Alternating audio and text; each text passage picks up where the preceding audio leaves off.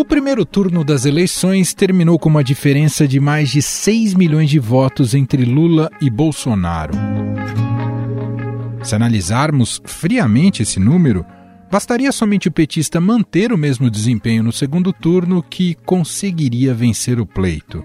Mas a história não é tão simples assim, e os bolsonaristas contam com uma virada para reeleger Jair Bolsonaro. Pode ter certeza que a gente vai ultrapassar 60% de votos é, por ocasião dessas eleições. Não tem como ser diferente, não tem como ser diferente.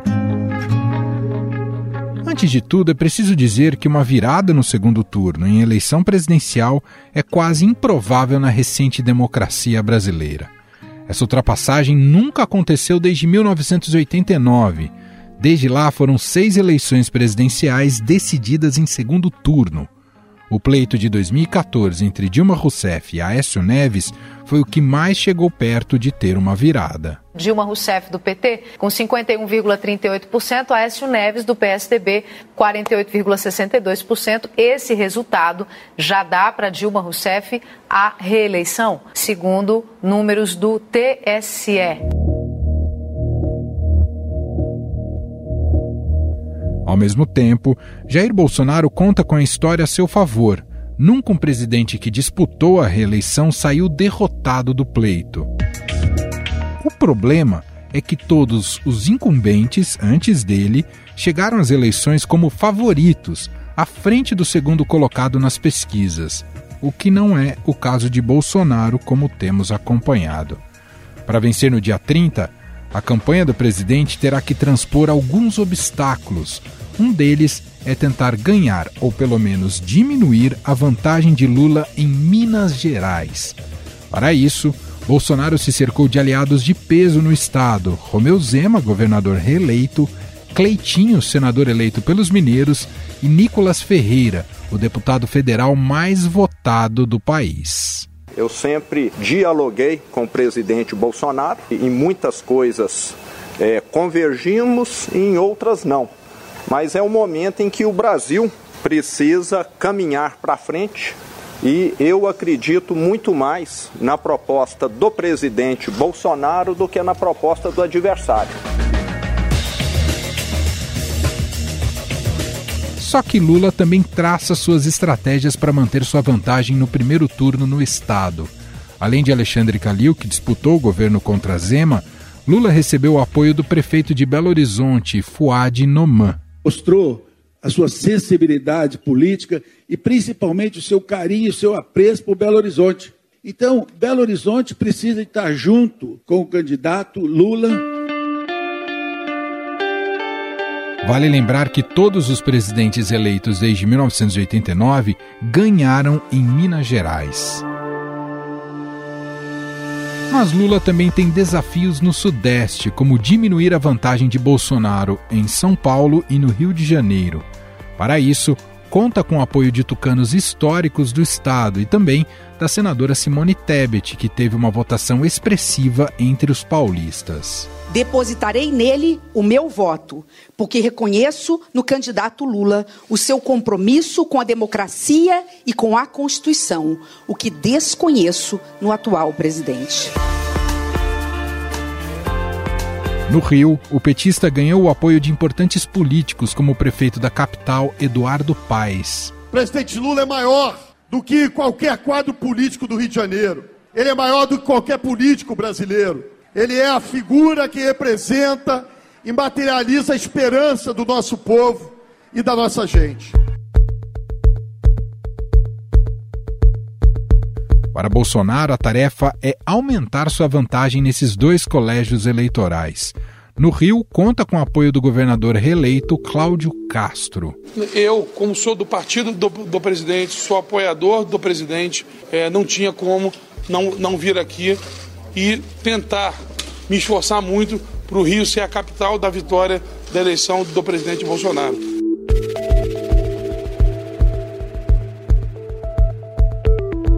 Mas o maior desafio para Bolsonaro quando tratamos de regiões do país é a conquista do Nordeste. Lula teve 13 milhões de votos a mais do que Bolsonaro entre os nordestinos. A ideia é tentar elevar o antipetismo na região e contar com o apoio de deputados, senadores e governadores já eleitos, principalmente na Bahia. Quarto maior colégio eleitoral do país, o estado deu a Lula no primeiro turno 3,8 milhões de votos a mais do que a Bolsonaro. Na Bahia, por exemplo, o Megarini teve 69% dos votos contra 24%, 24,31% de Bolsonaro. Né? O Ciro e a Simone Tebet estiveram juntos 5%.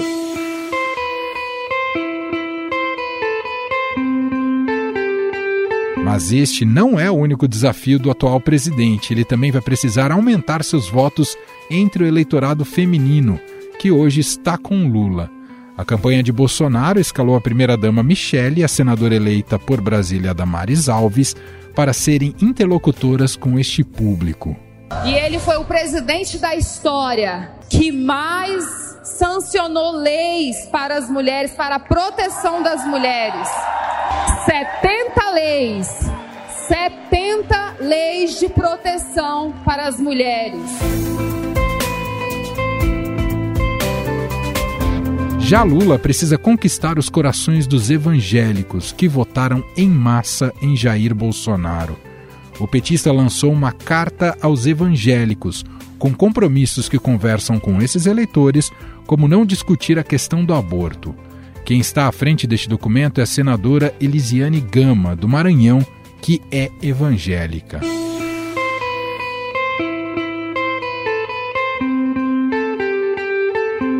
Nas pesquisas divulgadas essa semana, Lula está em vantagem sobre Bolsonaro no IPEC, Datafolha, IPESP e Quest a diferença de votos válidos varia de 8 a 10 pontos percentuais. Afinal, qual o tamanho do desafio que tem Bolsonaro diante da diferença aberta por Lula no primeiro turno? E Lula, como manter uma boa vantagem sobre o atual presidente? Para analisar este cenário, nós vamos conversar agora com o cientista político Bruno Silva, diretor de projetos do movimento Voto Consciente.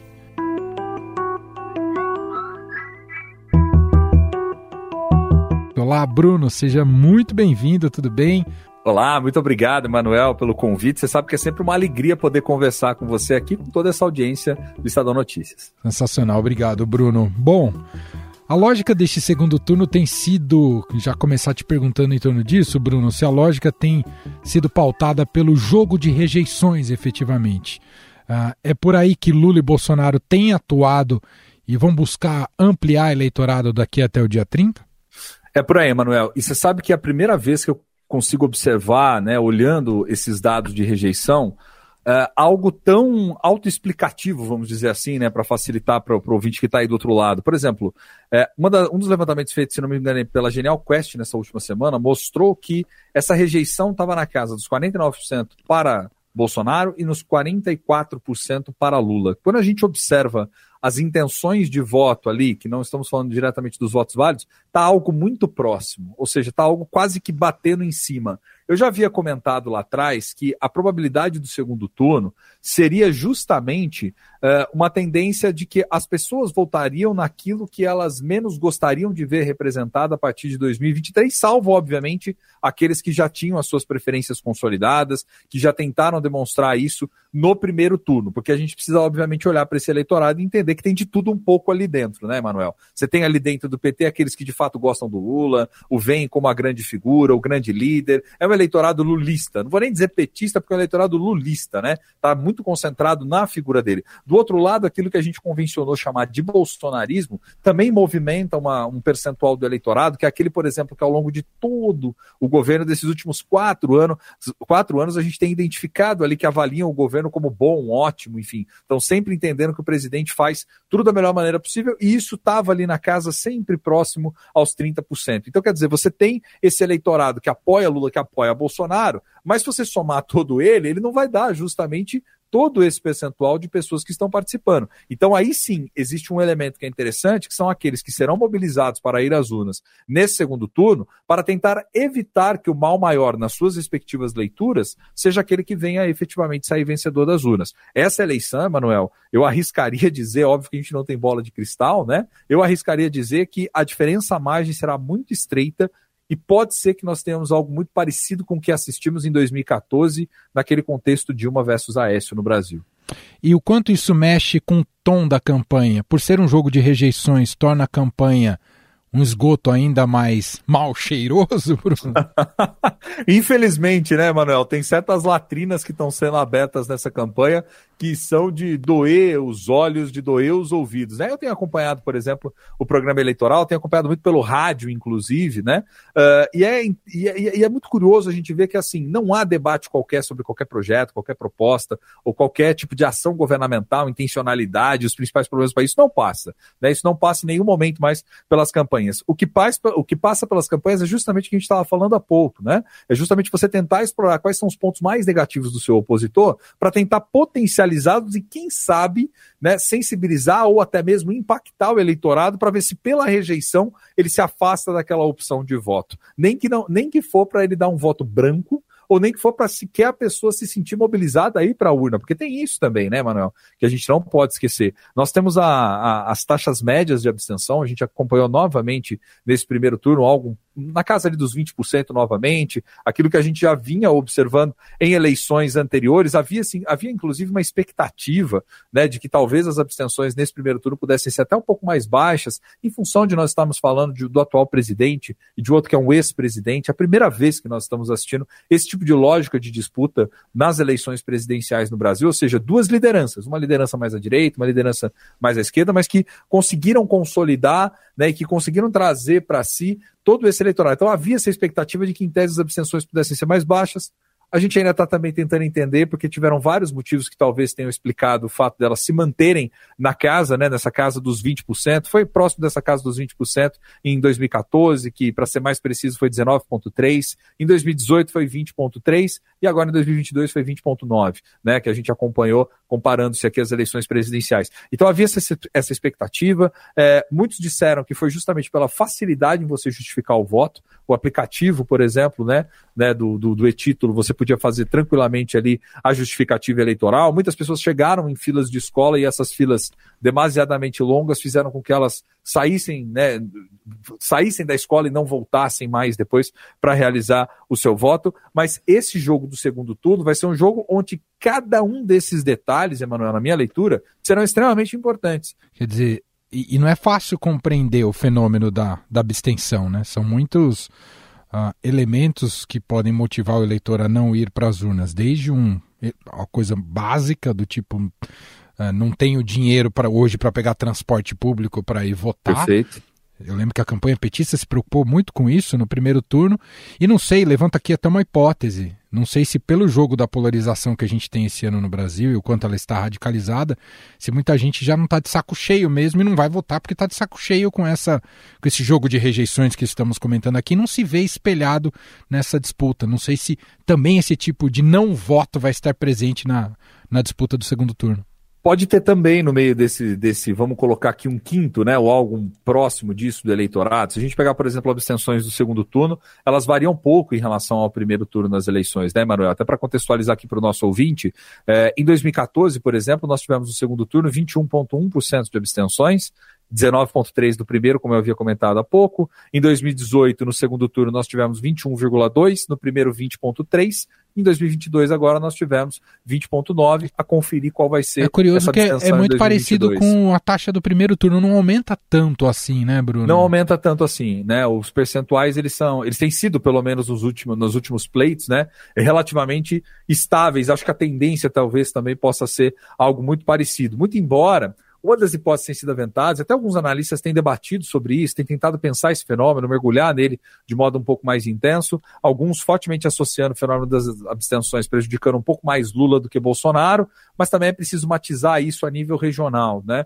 Eu acho que isso é uma, uma hipótese plausível em alguns contextos, em algumas localidades, né, Manuel? Principalmente por fatores como esse. Você pega, por exemplo, o fato de que Lula tem uma preferência maior do que comparado a Bolsonaro em fatias do eleitorado mais pobre, que em tese tem essa dificuldade maior de votar, muitas das vezes por fatores associados ao transporte, ou até mesmo né, por dificuldades de conseguir se deslocar, ir até essa sessão eleitoral. Então, esse pode ser talvez um dos fatores que prejudica um pouco mais Lula, mas até para conseguir calibrar isso, fazer uma análise mais precisa sobre esse fenômeno, se torna extremamente complexo, porque as eleições a gente sabe que tem muito de véspera, né, Manuel?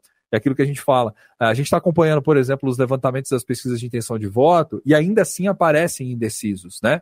Por exemplo, o Datafolha da última sexta-feira, né, fez esse levantamento e nesse levantamento ele mostrou ali que dentro do percentual uh, daqueles que ainda estão indecisos, vamos dizer assim, daqueles que ainda não sabem quem votar, é, que ainda estão tentando né, descobrir, nós estamos falando aí de algo próximo a 5%, que estaria mais ou menos nessa casa dos 5%.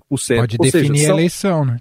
É um eleitorado que se vai para a urna define a eleição, por exemplo. Certamente dentre esses, dentre essa fatia, tem aqueles que não vão, aqueles que irão, claro. mas perceba, numa eleição polarizada, numa eleição extremamente disputada, como a gente já conferiu no primeiro turno, e que certamente seguirá essa linha de tendência no segundo turno, qualquer voto é muito expressivo, muito importante.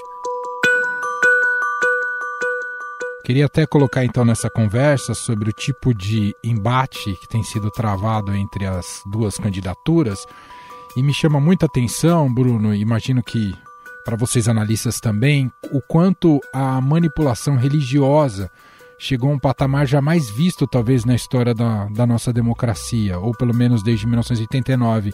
Queria te ouvir sobre isso, o que isso traz de prejuízos para o nosso ambiente político. Olha, Manuel, se me permite, eu quero fazer uma digressão um pouco maior aqui para a gente poder tentar entender, e eu vou inserir alguns elementos aqui na análise para quem está nos ouvindo pensar um pouco com a gente também. É, essa questão da religião no Brasil, ela se tornou muito delicada e vamos dar nome aos bois, fundamentalmente porque Bolsonaro se afastou de parcelas desse grande público que nós chamamos de evangélico e que dentro desse público nós temos também diferentes denominações, tem diferentes igrejas que estão inseridas ali dentro, diferentes perfis de lideranças religiosas e que muitas também não, não falam entre si, vamos dizer assim. Mas Bolsonaro consegue trazer a simpatia, digamos assim, da maioria desse amplo segmento de evangélicos, mas também tem rejeição em parcelas dele. Mas o que, que nos preocupa e o que, que eu acho que é um fenômeno que talvez é mais novo no Brasil? Nós nunca tivemos, do ponto de vista eleitoral, uma clivagem eleitoral a ponto de ser definidora, por exemplo, de um resultado. Não estou dizendo que nesse ano será também, mas estou dizendo que esse é um elemento novo, pensando do ponto de vista das eleições e considerando o que aconteceu de 2018 para cá e da maneira como principalmente o, o presidente tem construído palanque, né, tem feito todo o seu governo, as sinalizações públicas. Lembremos, por exemplo, que quando o Bolsonaro termina eleito as eleições de 2018, uma das suas primeiras ações, eu me recordo nessa imagem que estava acompanhando, foi justamente uma bandeira do Brasil pendurada ao fundo com uma fita um tanto quanto torta, numa estética que me permita até, né, não sei se é uma comparação infeliz, uma estética quase da Al-Qaeda, né, aquela, aquela coisa, uma Bíblia em cima da mesa com a mão e o pastor Magno Malta junto com ele, fazendo toda uma evocação, agradecendo, enfim, etc. Isso porque ele já havia explorado na campanha muito disso, foi a diversos cultos, e esse elemento foi trazido de modo muito intenso para a campanha presidencial, de 2022. Mas veja, essas alianças que Bolsonaro tentou costurar ao longo desses quatro anos não se encerraram pura e simplesmente numa sinalização pública de um ato de campanha. Muitas dessas figuras estiveram presentes dentro do seu governo e acumularam também, por um lado, bônus para suas denominações religiosas, mas por outro também muitos ônus, né, Emanuel? Vide, por exemplo, o caso do, do próprio ex-ministro da, da Educação, Milton Ribeiro, naquele episódio patético da arma sendo disparada dentro do aeroporto, enfim, sem contar os infinitos indícios de casos de corrupção que foram feitos ali no âmbito do MEC. Então, essa associação com uma vertente religiosa, trazendo isso para dentro da vida política, é muito delicada e muito complexa. Por quê? Porque Bolsonaro explora dentro desse nicho basicamente o que? Os recursos da narrativa para a construção da ideia de campanha eleitoral. O que eu estou querendo dizer com isso? Que recursos narrativos seriam esses, né? De recursos como, por exemplo, simplificar a complexidade política do Brasil, que é um país multifacetado, de 8,5 milhões de quilômetros quadrados, com regionalidades demasiadamente complexas, com classes sociais muito distintas entre as regiões, simplificando isso numa luta do bem contra o mal. Isso está o tempo todo posto na sua campanha. Como se existisse um bem, um suposto bem, como se existisse um suposto mal. O suposto mal encarnado no lulismo, o suposto mal encarnado no PT, o mal que tenta associar Lula, por exemplo, ao crime organizado, o mal que tenta associar, por exemplo, a um boné que está escrito CPX e as pessoas não sabem nem o significado daquilo, que tá, faz uma referência direto ao complexo de favelas do Rio de Janeiro, mas que tenta associar isso ao crime organizado, algo nesse sentido. Então, essa guerra, e o Bolsonaro já repetiu isso sistematicamente, ele diz que não é uma eleição, é uma guerra. E numa guerra, Emanuel, ninguém está preocupado em vencer o outro. Numa guerra, se possível, você está preocupado em aniquilar o outro. Na última coluna que o, William Vac fez aqui no Estadão, queria te ouvir também sobre isso, Bruno, ele fala que o Brasil, isso tem a ver com o que a gente está discutindo de, dessa polarização cada vez mais radical. Ele fala que o Brasil está se tornando um país de irreconciliáveis.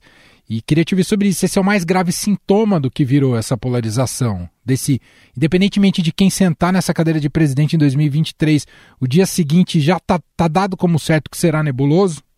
Mas não há dúvida, né, Manuel? Você já imaginou se a gente termina esse resultado? Imaginemos algo, independente do resultado, se Lula ou Bolsonaro à frente, a probabilidade do que a gente tem visto é que dê Lula, vamos dizer assim. Mas a gente sabe que há esse eleitor de última hora, há muitas indefinições, está tudo muito nebuloso nesse ano eleitoral, né? Mas vamos supor que dê algo em torno de 52, 48, 53, 47, ou algo até menos do que isso, próximo, né? Muito próximo. Como é que sai o Brasil das urnas depois no dia seguinte? Sai um Brasil dividido, um país, um país que foi extremamente radicalizado pelas campanhas eleitorais e um povo que, no limite, vai ter muita dificuldade de conseguir tomar um café na esquina depois. Em função desse tipo de nível de beligerância política que foi levado. Não, e não vai acreditar no presidente eleito, a depender do perfil do, do eleitor, né? O que a gente a vê nos Estados do... Unidos, não é, Bruno? Exato. Então, quer dizer, você já imaginou se você tem um governo que ganha, mas não leva? É, é essa que é a situação que a gente tem. Você ganha a eleição, mas você não leva, né? Há uma frase que era interessante, né, associada ao Abraham Lincoln, que ele dizia que quem controla basicamente o sentimento público tem tudo, né? Quem não tem fica extremamente perdido. E aí, qual é que é o sentimento público hoje, por exemplo, do Brasil, se a gente parar para pensar, né, Manuel? É um país que está dividido, é um país que está rachado. E detalhe, na instância em que, em tese, poderia servir para dar uma apaziguada nisso tudo, né? Que as pessoas se encontrando na igreja no final de semana, no domingo, para poder compartilhar uma experiência de sagrado, a galera dividida porque que vai querer saber, pô, mas perdeu por quê? Será que você não votou? Será que você deixou de votar? Enfim, né? Ah, o cara é católico, é isso, o cara é evangélico é aquilo. Quer dizer, são simplificações muito complexas, porque aí no limite nós estamos derretendo o nosso tecido social, que já vem muito ruim, né, Emanuel? Já vem muito radicalizado. E veja, esse tipo de movimento, que é o movimento que a gente tem acompanhado nos últimos quatro anos, ele não foi fabricado agora para a campanha eleitoral. Ele vem sendo azeitado faz muito tempo. O presidente age, infelizmente, de maneira demasiadamente irresponsável da maneira como se utilizou da presidência da República para conseguir mobilizar tudo isso ao longo desses quatro anos. Poderia ter feito de N maneiras diferentes, Emanuel. Ele poderia, por exemplo, não ter rivalizado, ele poderia, por exemplo, é, não ter radicalizado certas pautas, poderia ter se mostrado numa postura de mais diálogo, de, de, mais negociação, mas não. Ele apostou o tempo todo na intensidade. E essa é a tônica da campanha do presidente: intensidade.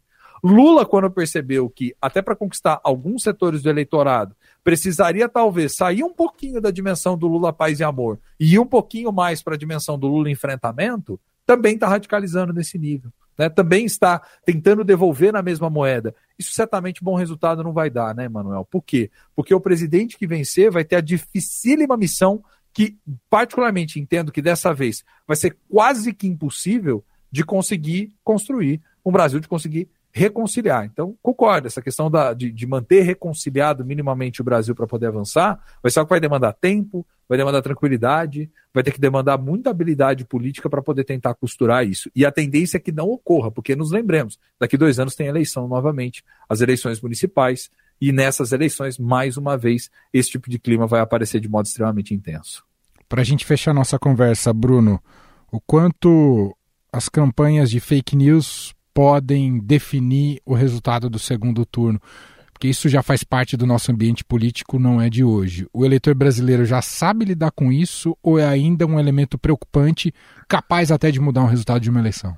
Eu acho que as pessoas estão um pouco mais vacinadas do que em 2018, né, Emanuel? Não que tenha parcelas pequenas que poss não possam acabar sendo induzidas, enfim, por meio disso, mas o eleitor está muito mais vacinado. Os meios de comunicação deram uma ênfase muito grande na importância da, da, da informação, é, mesmo aquelas pessoas que, que acabam recebendo as fake news começam também a se questionar porque o volume e a intensidade do que recebe muitas das vezes não é nem processada, né, Manuel? A gente sabe, infelizmente, tem pessoa que vai ler a manchete, mas não vai ler o conteúdo do que tem ali na notícia, na informação. Então eu penso assim, sim, essas campanhas de desinformação, elas têm a sua importância, elas têm lá o seu impacto. Qual é que é a diferença que eu tenho observado que eu fico preocupado? Né? É que isso saiu do universo das redes e ganhou o universo também da propaganda eleitoral gratuita oficial. Esse é que eu acho que é o elemento que é um elemento de novidade. Porque lembremos, em 2018, o presidente tinha 7, 8 segundos de televisão no primeiro turno. Uhum. Né? Depois, no segundo, passou a ter um pouco mais de tempo de campanha, enfim. Mas nesse não, ele já tinha. Você está um tá dizendo maior. é uma irresponsabilidade das candidaturas. É uma, é uma baita de uma irresponsabilidade. Porque você, você pega ali, você faz. É, você fica editando determinados trechos onde você tem ali uma mistura de pseudo-verdades com mentiras, narrativas falaciosas, né, mentirosas, com fundo de verdade. Então, quer dizer, você destruiu completamente a noção do que é e o que não é. E, e, veja, Manuel, tem método por trás disso tudo. E é isso que eu acho extremamente preocupante também. Por isso que é aquilo que a gente sempre fala. As pessoas podem concordar, discordar, achar que o analista foi ao ponto, não foi, gostou, não gostou. Isso não tem problema, isso faz parte da lógica democrática. Para isso que a gente tem, inclusive, diferentes meios de comunicação. Agora, o que não dá é para relativizar a verdade. E já faz muito tempo que os políticos estão brincando com isso e tentam construir o um universo que é a sua própria distopia, que aí também tem esse elemento. O indivíduo que está na rua, ele está vendo. Não adianta eu falar que a economia está bombando, está linda, maravilhosa, você está indo no supermercado, você continua pagando o preço mais caro dos produtos, você está sentindo na pele, você está entendendo o que está acontecendo. Né? Muito bem, ouvimos aqui o cientista político Bruno Silva, diretor de projetos do movimento Voto Consciente. Sempre muito bom te ouvir, Bruno. Obrigado pela conversa mais uma vez. Alegria minha de poder bater esse papo com você e com todos que nos acompanham aqui. Até uma próxima oportunidade. Forte abraço, Manuel.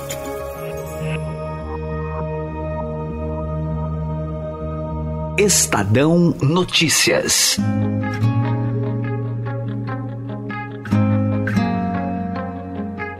E este foi o Estadão Notícias de hoje, segunda-feira, 17 de outubro de 2022. A apresentação foi minha, Emanuel Bonfim. Na produção, edição e roteiro, Gustavo Lopes, Jefferson Perleberg, Gabriela Forte e Eric Souza. A montagem é de Moacir Biasi. O nosso e-mail podcast@estadão.com. Um abraço para você, uma ótima semana e até mais.